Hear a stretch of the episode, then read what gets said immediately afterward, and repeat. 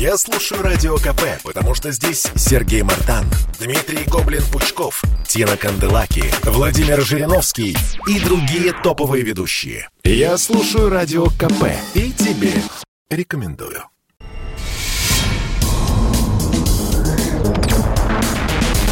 Следствие утверждало, что он стрелял в Чубайса. Два года он провел в Кремлевском Централе и добился своего полного оправдания. Радио «Комсомольская правда» и адвокат-писатель Иван Миронов представляют проект «Линия защиты». Передача о том, что безвыходных ситуаций не бывает. Здравствуйте, дорогие друзья! С вами адвокат-писатель Иван Миронов. Это «Линия защиты». Сегодня мы поговорим с вами о мигрантах. Нужны ли они нашей стране и что сделать с ростом преступности среди данного контингента. Поговорим о том, зачем правительство планирует отключать от э, сотовой и иной связи населения страны точечно и выборочно. Поговорим также о том, почему Иосиф Виссарионович Сталин запретил легендарную песню «Валенки». Итак, поехали. Но прежде я хочу задать вам вопрос. Э, скажите, за сколько вы готовы пойти мести улицы и класть кирпич. Вот сколько вам в месяц нужно минимально а, денег, чтобы выполнять ту работу, которую сегодня выполняют мигранты. Ту работу, где не хватает катастрофически, как нам заявляет наше правительство кадров, и нужно завозить еще и еще. И если Э, среди наших слушателей есть э, строитель, дворник, который бок о бок работает э, с приезжими из других стран, пожалуйста, позвоните. Мне интересно поговорить, услышать ваше мнение, насколько это квалифицированные кадры и насколько они нужны нашей стране. Я разделяю чувства многих, кто нас сейчас слышит. И, э, но мы сдержаны рамками закона, э, закон, законов Российской Федерации, э, законов о средствах массовой информации. Поэтому, если в эфире будут звучать оскорбления, призывы к межнациональной розни, я вынужден буду отключать звонки. И в первую очередь здесь э, я руководствуюсь заботой и безопасностью вашей, поскольку э, могут потом постучать. Поэтому будьте э, более сдержаны, более аргументированы, и давайте попробуем выключить наши чувства и на а, здравую голову все это обсуждать. Телефон, телефоны прямого эфира 8 800 200 ровно 9702. Телеграм, WhatsApp, смс, сообщения Viber вы можете направлять на 8 967 200 ровно 9702. И хочу обратить ваше внимание, что линия защиты теперь выходит с 19 часов по пятницам. Не пропускайте и э, запишите это новое время. Итак, за последнюю неделю тема мигрантов, а, она приобрела какую-то яростную актуальность, потому что те преступления, которые приписывают им, а, жестокие, безрассудные, а, когда строители становятся фигурантами, ну, таких просто каких-то запредельных историй, они породили вот эту волну обсуждений, что с этим делать. При этом параллельно правительство нам говорит, что мало, что, скажем, в Москве не хватает, по крайней мере, 200 тысяч рабочих рук, и что вообще мигрантов теперь планируют завозить э, чартерными э, поездами поток э, из Таджикистана без, я так понимаю, без особого контроля досмотра, без остановок через Казахстан сюда гнать. И всего называется цифра, цифра, которой нам сегодня не хватает, это еще 5 миллионов. И э, я хотел бы сейчас э, обсудить этот вопрос с Вадимом э, Кожановым, президентом Федерации мигрантов России. Вадим, добрый вечер. Добрый. Скажите, пожалуйста, вот вы э, на этой неделе заявили, что, дескать, нельзя освещать информационно преступления, которые, в которых фигурируют именно приезжие? Да нет, глупость полная. Там вообще не так все было. Ну, а расскажите как, чтобы мы поняли. Ну, когда, получается, стали... Ну, то есть звонили журналисты многие, в том числе одно какое-то издание, я уж не помню какое, что вы думаете в целом? Я говорю, я думаю в целом, что неправильно ведется освещение событий, то есть когда произошло какое-то преступление или были массовые атаки или что-то еще, об этом очень активно говорится. А потом просто как бы этот ну, инфоповод забывается и все. И нужно обязательно показывать потом людей, которых поймали, осудили, наказали. У нас люди, которые участвовали в массовых драках, всех выдворили, закрыли въезд на 40 лет. То есть, в общем-то, можно сказать, что практически пожизненно, да, через 40 лет им сюда уже не надо. Вот. И вот этот СМИ не освещает. И в конце я добавил, что если вы показываете только первую часть, лучше тогда вообще не показывайте, потому что формируется неправильное мнение. То есть показали драку, показали убийство и затихли. И формируется мнение, что это не расследуется, что, соответственно, никто не работает, а все работают. То есть все преступники задержаны, ведут следственные действия, и они понесут, собственно, заслуженное наказание. Вот такая была. Вадим, ну действительно вот складывается э, впечатление, что люди приезжают со своим менталитетом, со своими традициями, обычаями, которые абсолютно не вписываются и не адаптируются в нашей реальности, и они вступают в жесткий конфликт с укладом, который испокон веков существует здесь, на территории России. Вот, ну, а... вот так СМИ подают информацию, к сожалению. А вы с этим, а вы с этим, вы с этим не согласны? Нет, конечно. То есть вы считаете, что вот он приехал, а, он отправляет все деньги э, за границу семье, и здесь у него что происходит? Он становится как-то, а, он облагораживается местной русской культурой, да? Он начинает читать книги, он начинает следовать традициям, которые здесь есть. Так что ли получается? И он ну, э, не... Так, типичный портрет какого-то одного конкретного человека на любую ситуацию, которую мы сейчас с вами сможем придумать, мы найдем конкретный живой пример, который будет есть соответственно. У нас мигрантов 10 миллионов. Сколько, сколько, миллионов. давайте, сколько, еще раз, сколько мигрантов в России, вот по вашим данным? Ну, это не то, что наши данные, это общая экспертная оценка. Mm-hmm. Вот 8 до 10 миллионов, как бы, более точно посчитать пока не удается. Mm-hmm. То есть у нас была реформа, когда упраздняли миграционную службу, передавали полномочия МВД, поэтому какие-то данные там, соответственно, передали не совсем хорошо, и вот есть вилка вот эта, 8-10. То есть, знаете, вот что ну, меня, вот что сразу меня смущает, а, как можно контролировать приезжих, если даже вы и официальные власти не знают, сколько находится человек. Понимаете, разница получается в 20%, вот примерно 8, ничего себе 8-10 миллионов. Это 2 миллиона, это целый город. То есть неучтенный плюс-минус целый город ну, мигрантов. Нет, я говорю а вот о ситуации. Вот знаете, во-первых, скажите, пожалуйста, а вы знаете, что меня больше всего смутило? Вот э, Федерация мигрантов, да, Федерация мигрантов России. А, а почему вот я ожидал э, увидеть, э, там, чтобы его звали там Монарбек или Муса, и вдруг э, Вадим Кожин. Как вы возглавили эту федерацию? Вот как вас э, делегировали ну, эти полномочия? Много раз рассказывал. В принципе, если имеет смысл повторять, я готов. Ну, кратко, кратко, буквально кратко. Ну, когда были выборы, соответственно, президента очередного, угу. вот, сформировалось там 5-6 групп, у каждой из которых был лидер, то есть у Средней Азии был он таджик, у индусов был у индусов, у китайцев был китаец, у афганцев был афганец. Вот. И получилось так, что все поняли, что не удастся выбрать кого-то своего, потому что все остальные жестко против. Я был единственный русский, и все подумали, что лучше я буду руководить федерацией, потому что и чиновники меня воспринимают как своего, соответственно, и прихожу я во все кабинеты нормально, нет какого-то негатива. Ну и в итоге федерация выросла вот при моем руководстве за 5 лет. То есть ну, я правильно понимаю, что все остальные национальные диаспоры друг друга воспринимали как врагов, как чужих, им нужен был арбитр в лице русского человека, так что ли? Да, да, ну так обычно же бывает.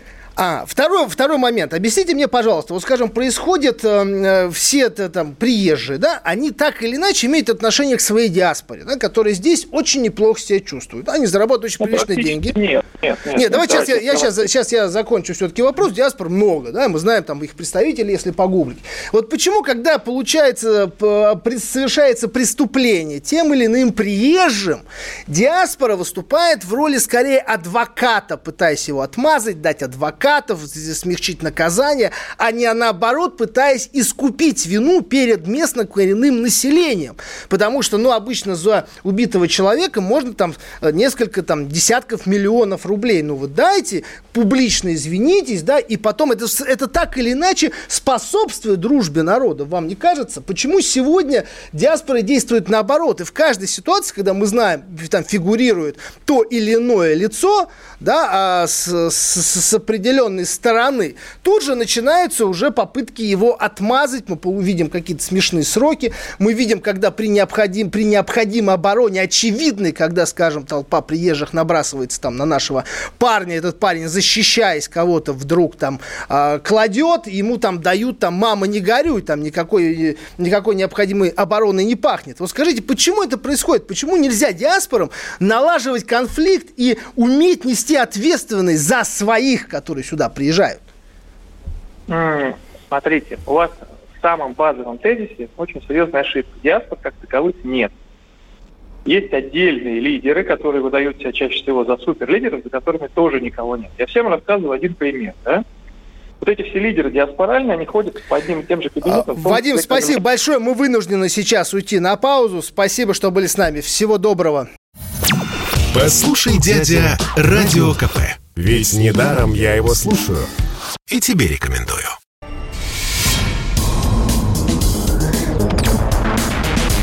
Следствие утверждало, что он стрелял в Чубайса. Два года он провел в Кремлевском Централе и добился своего полного оправдания. Радио «Комсомольская правда» и адвокат-писатель Иван Миронов представляют проект «Линия защиты».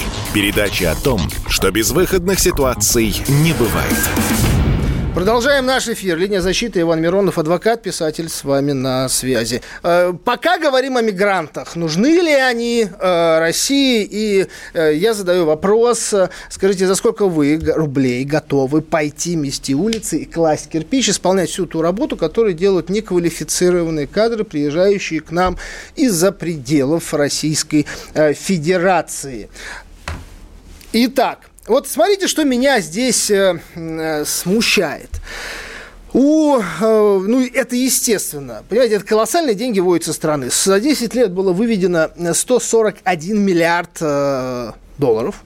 Да, это официальные цифры, которые, это с учетом только переводов. То есть это то, что мигрант отправляет на родину. При этом, соответственно, мигрант э, не покупает здесь жилье, он не платит э, налоги, э, и э, деньги практически не остаются в стране, они не работают на нашу экономику. То есть это просто рабочие руки, это дешевая, э, иногда дармовая араб-сила, которая якобы нужна нашей экономике. И вот тут же появились всякие защитники, адвокаты, которые говорят, руки прочь от этого вопроса, нам мало, и мы будем завозить еще, потому что без этого вот этого скачка революционного экономики, который мы все ждем на протяжении уже ну, десятков лет, его не произойдет. Что, дескать, если сократить количество мигрантов и заменить нацкадрами, которые попросят большие деньги за свою работу, ну, по крайней мере, там раза в два, как утверждается, соответственно, сразу пойдут цены вверх на квартиры. И нам всем этим жильем, который в который якобы является доступным благодаря мигрантам, нам все пугает, что нас его отнимут. Но давайте разбираться. У нас жилье позволить себе новое в новостройках может, наверное, наверное процентов 10 населения. 10 процентов. У нас жилье по вот последнему рейтингу, по Оксфордскому э, институту, который проводил, третье в мире, третье по дороговизне. У нас а, стоимость дорог, которые кладут за счет госбюджета, которые кладут, как нам говорят, дешевые рабочие руки, которых мы сюда завозим, они самые дорогие в мире, самые дорогие. И чтобы вы понимали, зарплата строителей, она где-то, ну, наверное, находится вот в процентах 5 от стоимости а, жилья, дорог, всего остального, потому что дальше идут сверхприбыли. И поверьте мне, если увеличить зарплату рабочего в два, в три раза – на стоимости квартир это особо не отразится, потому что, ну, только за счет аппетитов тех, кто вот эти подрядчики, генподрядчики, посредники, коррупционные составляющие, за землеотводы, за разрешительные документы. Вот это как раз и есть беда, и это, наверное, формирует 90%. Я вам приведу пример. У меня один знакомый, строитель, он брал один объект для бюджета – он был подрядчик, да, вот генеральный подрядчик нанимает фирму, которая строит. Так вот, а, он со всеми своими прибылями, а, у него приезжих нет в штате, да, то есть это дорогие рабочие. Он а, получил с объекта, вот он сдал объект, заработав на этом 70 миллионов. 70 миллионов. Знаете, за сколько генподрядчик продал бюджету этот объект? За более чем полмиллиарда – полмиллиарда. Вы понимаете, какая коррупционная посредническая маржа здесь есть? И причем здесь дешевые раб- э, рабочие руки, которыми нам все время пугают, что, дескать, их не будет. Я не понимаю. Уберите вот этот десяток жадных посредников, уберите вот эти сверхприбыли – ну сколько можно уже там усадеб в Монако, яхты, все остальное. Вот это вот убрать все, и у нас будет, наверное, дешевое жилье, дешевые дороги, и у нас будут квалифицированные, высокооплачиваемые местные кадры. Давайте послушаем звонки. Владислав из Москвы, здравствуйте. Да, добрый вечер. А, с вами совершенно согласен, что вы говорите. Э, по поводу мигрантов. Э, значит, э, ответственность, скорее всего, лежит больше на организации, на организаторах. То есть, как люди, как организаторы доносят до мигрантов, до рабочих, до своих, как себя надо вести, какую работу не проводят среди них. То есть, если работодатель все равно, что происходит с человеком после того, как он уходит за забор второй площадки, соответственно, так и будет твориться такое безобразие. Если работодатель э, принимает какие-то меры, ведет, проводит беседы, э, общается с людьми, это э, будет, то есть криминальная э, составляющая пропадет. А, знаете, что я вам скажу? Вот с чем я, это, это понятно, в идеале, да, работодатель, да, я считаю, работодатель должен отвечать рублем за каждую смерть. Если он пригласил сюда а, мигранта, и тот совершил преступление, ответственность должна многомиллионную, должна нести организация, которая его пригласила. Он должен платить жертвам, семьи жертве убитого, э, изнасилованного, порезанного. Вот о, э, работодатель должен отвечать. И также я считаю, что должна быть круговая порука, как там заведено, как это принято, в принципе, во многих азиатских странах. Если, соответственно, э, человек приезжает сюда, он должен, за него должно поручиться 10 человек, родственники, друзья, которые находятся здесь. если он совершил правонарушение, преступление уголовно наказуемое, он не должен нести полную ответственность, но при этом все остальные, которые за него поручились, они должны быть депортированы. То есть ответственность должна здесь быть четко разделена, четко и возложена на тех, кто рядом. Поверьте мне, это сократит просто не то, что там количество преступлений. Это, это просто они все будут вежливы, э, умны, все будут знать русский язык. А по поводу того, что сказать, что надо до, до мигрантов доносить, вот вам простой пример. На несколько станциях получи, у нас э, названия уже появились на фарси и узбекском. О чем это говорит? То, что сегодня у нас мы завозим людей, которые не знают даже элементарных слов по русскому языку. Вы э, как хотите проводить с ними воспитательные беседы? Как? У нас то, что говорилось много лет назад, а то, что надо вводить э, э, фильтры, да, э, э, языковые фильтры. Что, приехали, минимум сдали, все, можно, можешь идти, чтобы хотя бы общаться. Но как человек может знать законов, традиции, если он даже не может, не понимает, что там говорят и что там написано? Спасибо большое, Владислав. Светлана Валентиновна из Ростова-на-Дону. А, добрый вечер. Здравствуйте. Знаете что, вот я когда мы приехали в Ростов, было 300 тысяч. Сейчас 2 миллиона. Из них 1 миллион понаехавшие. Я имею в виду Средняя Азия, Армения, Азербайджан. Вы представляете, что у нас тут творится? Это ужас. Они все позахватывали. Они рабочие места все в тени. Рабочих мест для нас их нет. Вот человек тут живет, родился. А почему нет рабочих и, мест? Может, нам говорят, что, а дескать, что, а что а вот не идут что... работать, не хотят работать нет, местные? потому что это находится в тени.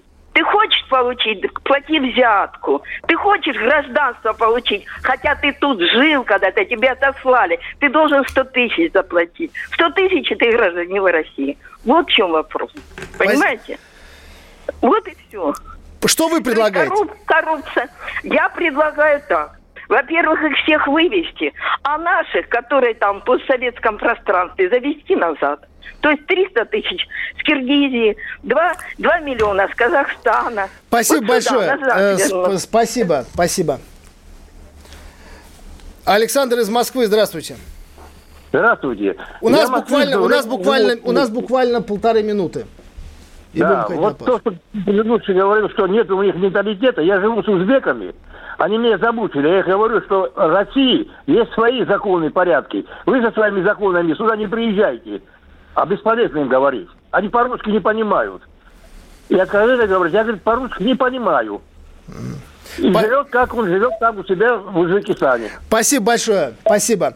А, знаете, э, я вот давеча вернулся из Абхазии, и это страна, которая прошла межнациональные войны, и которая знает, что такое действительно дружба народов, потому что это половинный котел. Там, э, там десятки национальностей, которые пытаются уживаться вот на этом небольшом достаточно пространстве.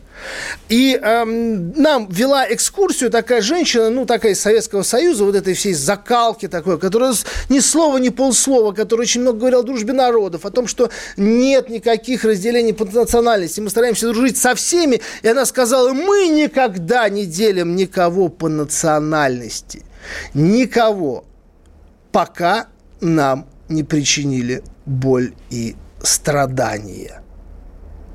И вот сегодня мы наблюдаем, как нам пытаются объяснить, что, дескать, не трогайте эту тему, не, под, не говорите, у преступника нет национальности, не надо это ее освещать, не надо это педалировать. И у нас такие ситуации, они возникают только, когда уже все, когда уже терпение закончено, какой-то народный сход, все, это становится уже мейн, мей, мейнстрим.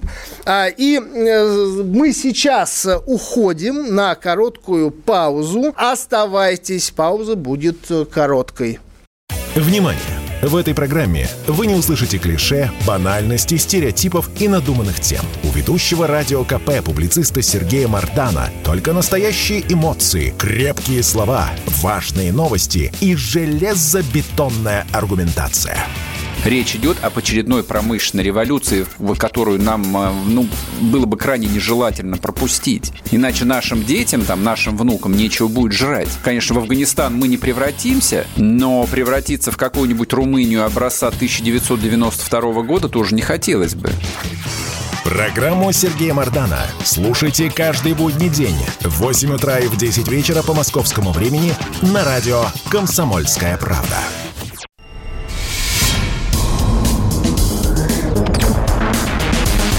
Следствие утверждало, что он стрелял в Чубайса. Два года он провел в Кремлевском Централе и добился своего полного оправдания. Радио «Комсомольская правда» и адвокат-писатель Иван Миронов представляют проект «Линия защиты». Передача о том, что безвыходных ситуаций не бывает. Дорогие друзья, Иван Миронов, адвокат-писатель, с вами вновь э, в студии. Итак, мы продолжаем. Вот здесь идут сообщения интересные, да? Не повторяйте фразу, что дешевая рабочая сила, средняя зарплата у них 80 тысяч и на 20 тысяч не пойдут. Я не говорил, что я говорил, что это якобы нам пытаются доказать, что дешевая рабочая сила. Но помимо вот этих 80, на которые вы указываете, и то, что действительно сегодня уже фактически весь вот этот э, рынок труда, связанный со стройкой, с приусадебным хозяйством, он монополизирован, устанавливаются цены, дай боже, я вам скажу. То есть сегодня пойти нанять рабочего, чтобы он нас там покосил что-то сделал за э, адекватные деньги, это очень сложно, все ломят. Но при этом к этому, когда мы говорим дешевая рабочая сила, но простите, медицинское обслуживание за, за чей счет? приезжего, которые здесь и болеют, э, и ложатся в больницы, и рожают, все остальное за счет налогоплательщиков, за наш счет. За чей счет идет, соответственно, образование, безопасность, за чей? А по поводу медицины я вам скажу, у нас медицина не справляется, это показала пандемия. Она трещит по швам после вот этой всей э, разокрупнения, да, помните, по, по поводу этой реформы. И сегодня нам говорят, давайте-ка еще 5 миллионов везем, а давайте еще их полечим еще. То есть, понимаете, это как армия, да? Э, нам, у нас нет ни сапог, э, ни крыши под головой, над головой, э, нет оружия, нет инфраструктуры, нет ничего, а давайте мы сейчас завезем войска, в чисто поле разместим, ну пусть строят, пусть работают. А дальше как оно само там вырулится? Спрашивается, за, за чей это будет происходить э, счет? И я хочу напомнить, наши дорогой уважаемой власти, что в Петрограде власть в стране поменяла всего лишь 30 тысяч рабочих и матросов, обдолбанных кокаином и спиртом. 30 тысяч хватило, чтобы империю, империя рухнула. И по поводу, э, дескать, кадров, что такие вот, дескать, замечательные у нас рабочие руки приезжают. Знаете, э, я каждый день прохожу по Ильинке, да, поскольку у меня, мы там работаем. А, и э, удивительной красоты там есть здание, доходный дом Троицкого подворья этого Ильинка Дропе 2. Фактически это визитная карточка Кремля. Вот ты входишь, видишь это здание, видишь уже все. Красную площадь, Спасскую башню, храм Василия Блаженного. То есть это визитка для всего мира три, я не знаю, если четыре года, а четыре года вообще всего строился этот доходный дом в конце 19 века, вот там года четыре шел ремонт фасадов. Ну, естественно, строили мигранты. Ну, кто еще? И я был в ужасе, когда вот на днях сняли эти леса, я подошел, посмотрел. Это кривая плитка, это вот так вот наляпано, криво, там торчат углы, э, швы уже там расползаются, но не сделал ничего. То есть, если бы, там, скажем, у меня положили в туалет такую плитку, я просто бы прибил, я не заплатил бы ни копейки. Но сегодня вот это все, вот это все косорукое вот так вот кладет стратегическое, самое красивое, культурно значимое место в российской, в нашей стране, в Российской Федерации. Это о том количестве кадрах и как на этом наживается. Я только только я боюсь представить, сколько же там миллиардов было украдено на этой стройке. Мое оценочное суждение. Итак, у нас э, звон, звонки. Владимир из Челябинска. Добрый вечер. Да, да, добрый день. Вот вы правильно тему подняли, но что такое рабочий? Ведь они же должны сдавать экзамены а на профпригодность, это бессонных перьям. Они должны, ведь раньше была целая система разрядов, чтобы допустить до какого-то вида работ, тем более дистанционных работ. Представляете, сколько нужно было сдать экзаменов, штукатуру, тому же маляру. А как вы собираетесь при, при, привлекать? Это же, так сказать, совершенно не, не Правильно. А правила, а правила безопасности, которые он должен знать на зубок, чтобы это Безусловно, все... безусловно. В каждом предприятии был инженер. Вот у меня родственник работал, инженер по технике безопасности. И травматизм был понижен, безусловно. Что... Поэтому эта ситуация очень сложная. Я думаю, вряд ли они ее решат так, такими методами вот, завести и все. Это не решается проблема. Спасибо большое. Но вы подняли тоже очень важный вопрос, потому что в том Советском Союзе была система трудового тоже распределения, когда, скажем, есть запрос определенной отрасли, и нужны были квалифицированные кадры, соответственно, которые должны э, проходить или подготовку, или переподготовку уже непосредственно у себя на родине и приезжать здесь. Но у нас этого нет. У нас просто говорят нам, понимаете, вот даже президент Федерации мигрантов, он не знает, сколько сколько в стране мигрантов. Он не знает, они нам пытаются рассказать, что сейчас мы всех их там э, чипируем, карточки всех электронные выда, выдадим, биометрику. Что плюс, э, как это можно в принципе реализовать, плюс там 2, 2, 2 миллиона, они где-то там плавают, да, даже по официальной статистике. Но э, и очень смешно на этом фоне, когда у нас действительно на этой неделе было принято постановление о том, что сегодня все-таки власти э, займутся возвращением наших соотечественных за рубежом и хотят вернуть там за меньше, чем за 10 10 лет 500 тысяч человек. Правда, вернуть, возвращать они их будут. Знаете, куда? На Сахалин, в Магадан, в еврейскую автономную область и Бурятию. И, а для того, чтобы убедить ехать сюда, вот вдумайтесь, убедить. У нас, по-моему, добровольно убедить можно только вернуться в Россию из плена или из тюрьмы. Тогда можно. Будут специальные бригады сотрудников, сотрудников МИДа и МВД, которые будут ездить по странам и убеждать наших соотечественников вернуться семьями и скарбами в Россию. Я только не понимаю, зачем сотрудники МВД Затем, чтобы сотрудников МИДа там просто не побили. Или затем, или это для того, чтобы те, кто особо добровольно не хочет ехать, сделать так, чтобы они туда поехали. Итак, звонки. Давайте подключимся. Андрей из Хакасии, здравствуйте. Здравствуйте, Иван. Здравствуйте, уважаемые радиослушатели мигрантов. Посмотрите, э, как бы ваша жизнь как пропагандиста стоит бутылку водки. Жизнь Кустулина стоит две бутылки водки. Ну какой смысл вот за три бутылки водки вот э, как бы... Спасибо, спасибо, мы вас, э, мы вас услышали. Э, Валерий из города Ейска. Добрый вечер. Добрый вечер. Хочу сказать следующее. Я работал с узбеками. Угу. И хочу отметить, что вся грязная и тяжелая работа делалась с ними безоговорочно.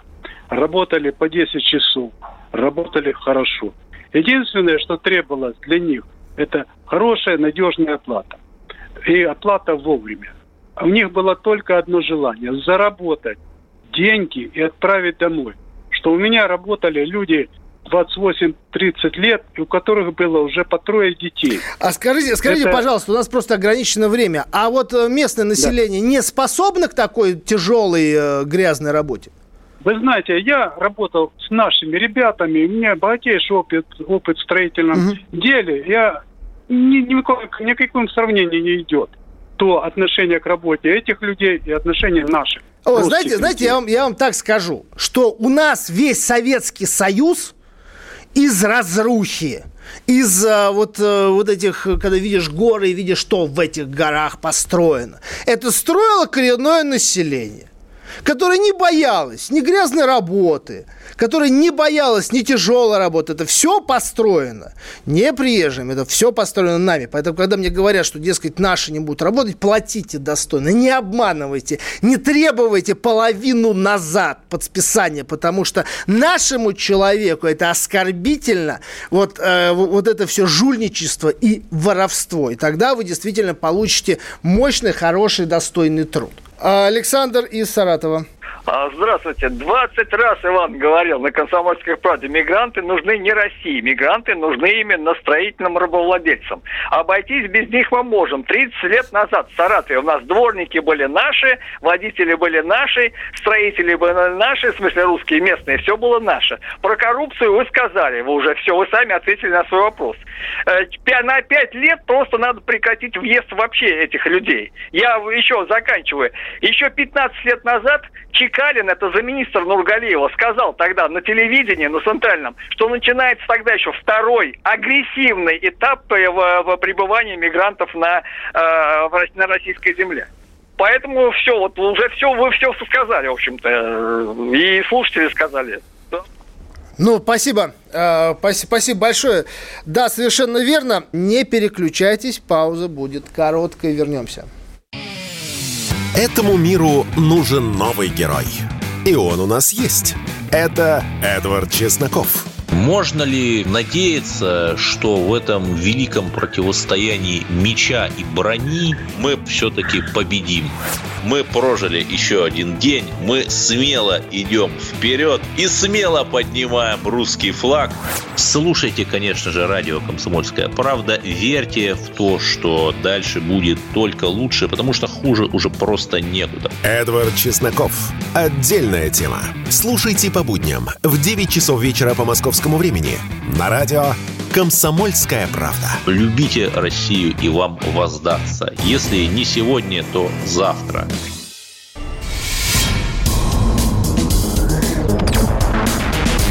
Следствие утверждало, что он стрелял в Чубайса. Два года он провел в Кремлевском Централе и добился своего полного оправдания. Радио «Комсомольская правда» и адвокат-писатель Иван Миронов представляют проект «Линия защиты». Передача о том, что безвыходных ситуаций не бывает.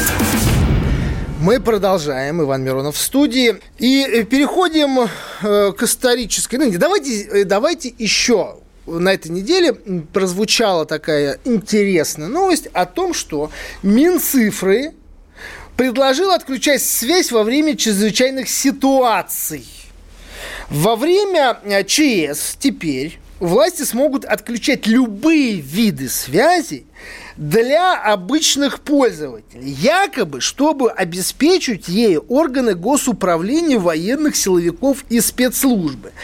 И а, выделяется три направления по ограничению. Это приоритетное использование сетей связи, а, другими пользователями, да, о которых я уже сказал, при остановлении использования сетей связи и средств связи и ограничении использования сетей связи и средств связи. И вот у меня такой вопрос закрадывается сразу. Вот смотрите, казалось бы, да, ЧС, нам говорят, что это природная техногенная катастрофа, где нужно будет отключать связь. А у него просто зачем во время техногенных катастроф отключать связь, когда с телефон иногда это единственным остается шанс на спасение под обломками, под завалами, в утопающем э, доме, когда можно вызвать спасателей. И нам говорят, что это, дескать, э, может помешать работе спецслужб, но спецслужбы у нас спасательные структуры, они работают на своих спецчастотах, которые закрыты для населения. И у меня вот здесь закрадывается ощущение, что все-таки у нас власть готовится к каким-то нехорошим событиям в виде, там, не знаю, гражданской войны, э, столкновений э, каких-то групп определенных. И сейчас отрабатываются, а уже сказано, что будут проводиться учения по отключению конкретных регионов, конкретных участков от связи. Вот тогда логично. Но э, для... У нас обычно как происходит? У нас власть, она реагирует уже на ситуацию постфактум, уже после того, как это произошло и случилось. И то, что сегодня вот такие поправки вносятся, предложение это все э, будет у нас э, отрепетировано, то мы такое ощущение, что мы что-то не знаем. Нас к чему-то готовят, к чему совершенно непонятно, но уже становится немного страшно.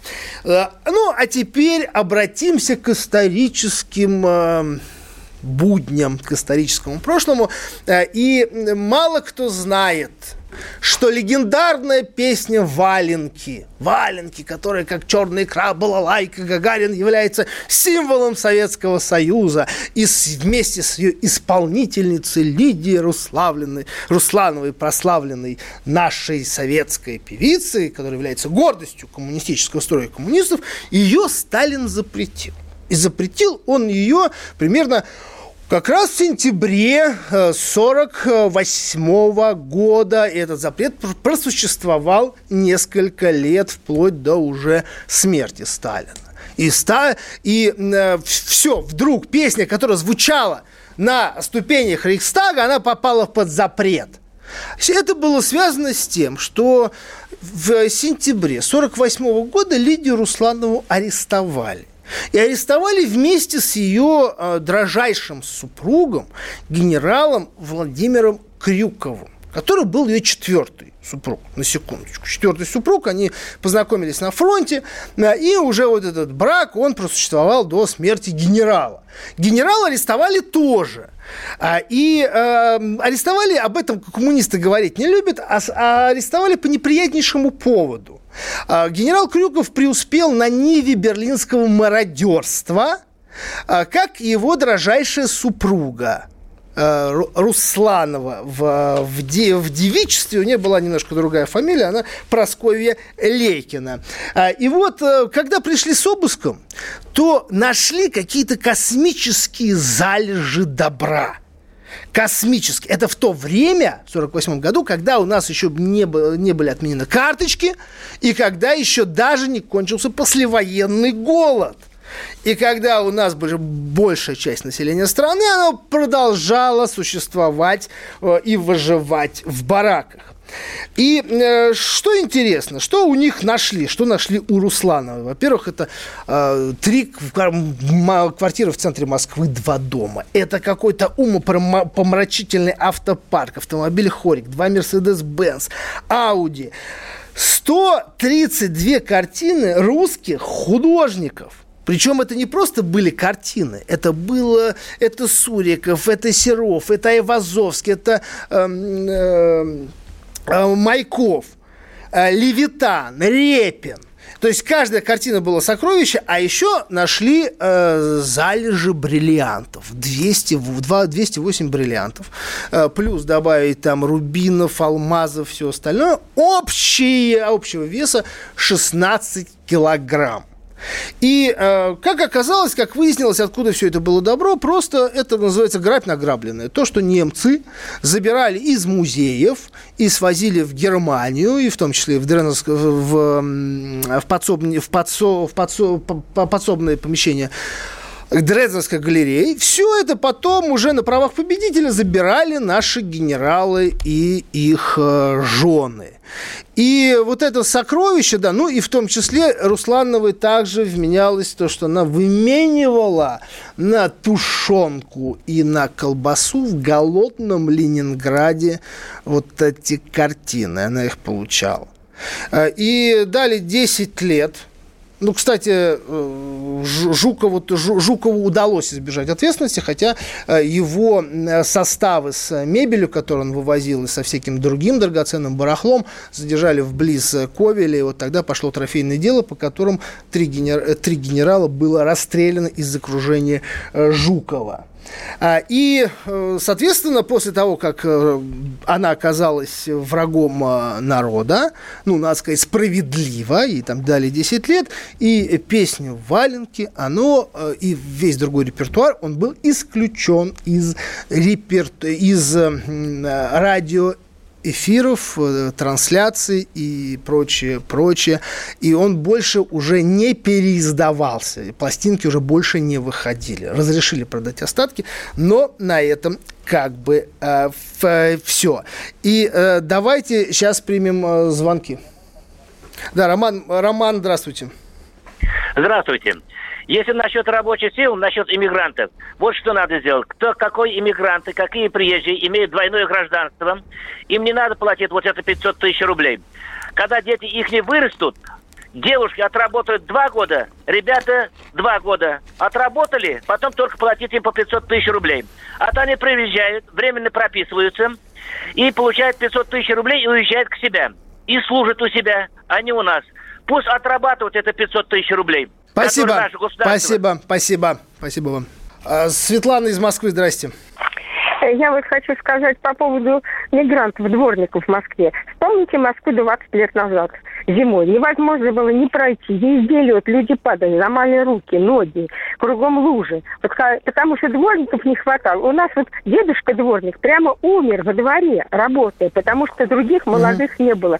А сейчас, посмотрите, зимой чисто, летом чисто. То есть потому что у нас-то не хватало дворников. Так что не надо так говорить, что они теперь можно пройти. Так вы мне скажите, не хватало чисто. ли дворников или не хватало денег, чтобы платить достойную работу? Этим дворникам? Ну, я не знаю, в советское время как там, как дворник. Им давали, по-моему, служебные квартиры, насколько я знаю. Ну, в первых этажах, да, все давали. Но, то есть вы, вы считаете, что без мигрантов России не выжить? И мы все... Нет, ну Москва, конечно, стала... Ну, Москва огромный город, такое количество дворников невозможно Спасибо, спасибо большое, спасибо вам за звонок. Э, смотрите, еще вот звонки, идут, идут сообщения, где можно приобрести вашу книгу «Высшая каста». А в книжных, во всех книжных сетях она есть. Можете приобрести в интернете, скачать на Литресе, в аудио-версии. А, очень много разных отзывов приходит. Мы сейчас готовимся к презентации. Позже мы сообщим. Роман «Высшая каста» – это, э, это изнанка жизни партийных бонс. 52-53 год, то, то время, когда шли отравления в борьбе за власть, э, снесли, снесли отравили Сталина, когда потом уж убрали э, Берию. И э, вот этот весь исторический материал, вот эта вся картина, она представлена, в том числе и наше, параллельно наше время, наша реальность, все тайны, секреты последних политических событий, все они описаны в книге. И слава богу, что худ... формат художественного вымысла, он позволяет, как говорится, снять взять себя ответственность за обнародование многих интересных фактов, хотя уже звучат призывы определенных товарищей, чтобы книгу запретить и убрать из продажи, но мы все-таки надеемся, что это не произойдет. И мы отстаиваем и художественный формат этого произведения. Читается очень легко, я думаю, за 2-3 дня вы прочтете этот роман. Роман «Высшая каста Ивана Миронова. И подписывайтесь также на э, наш э, канал Миронов де-факто в Ютубе. Очень много интересного видео, интервью, и вы получите большое удовольствие. Наш, э, наш эфир теперь по пятницам 17.00. Не забывайтесь подключить. 19.00. 19.00. Не забывайте, подключайтесь. Всего доброго. Проект «Линия защиты». Передача о том, что безвыходных ситуаций не бывает.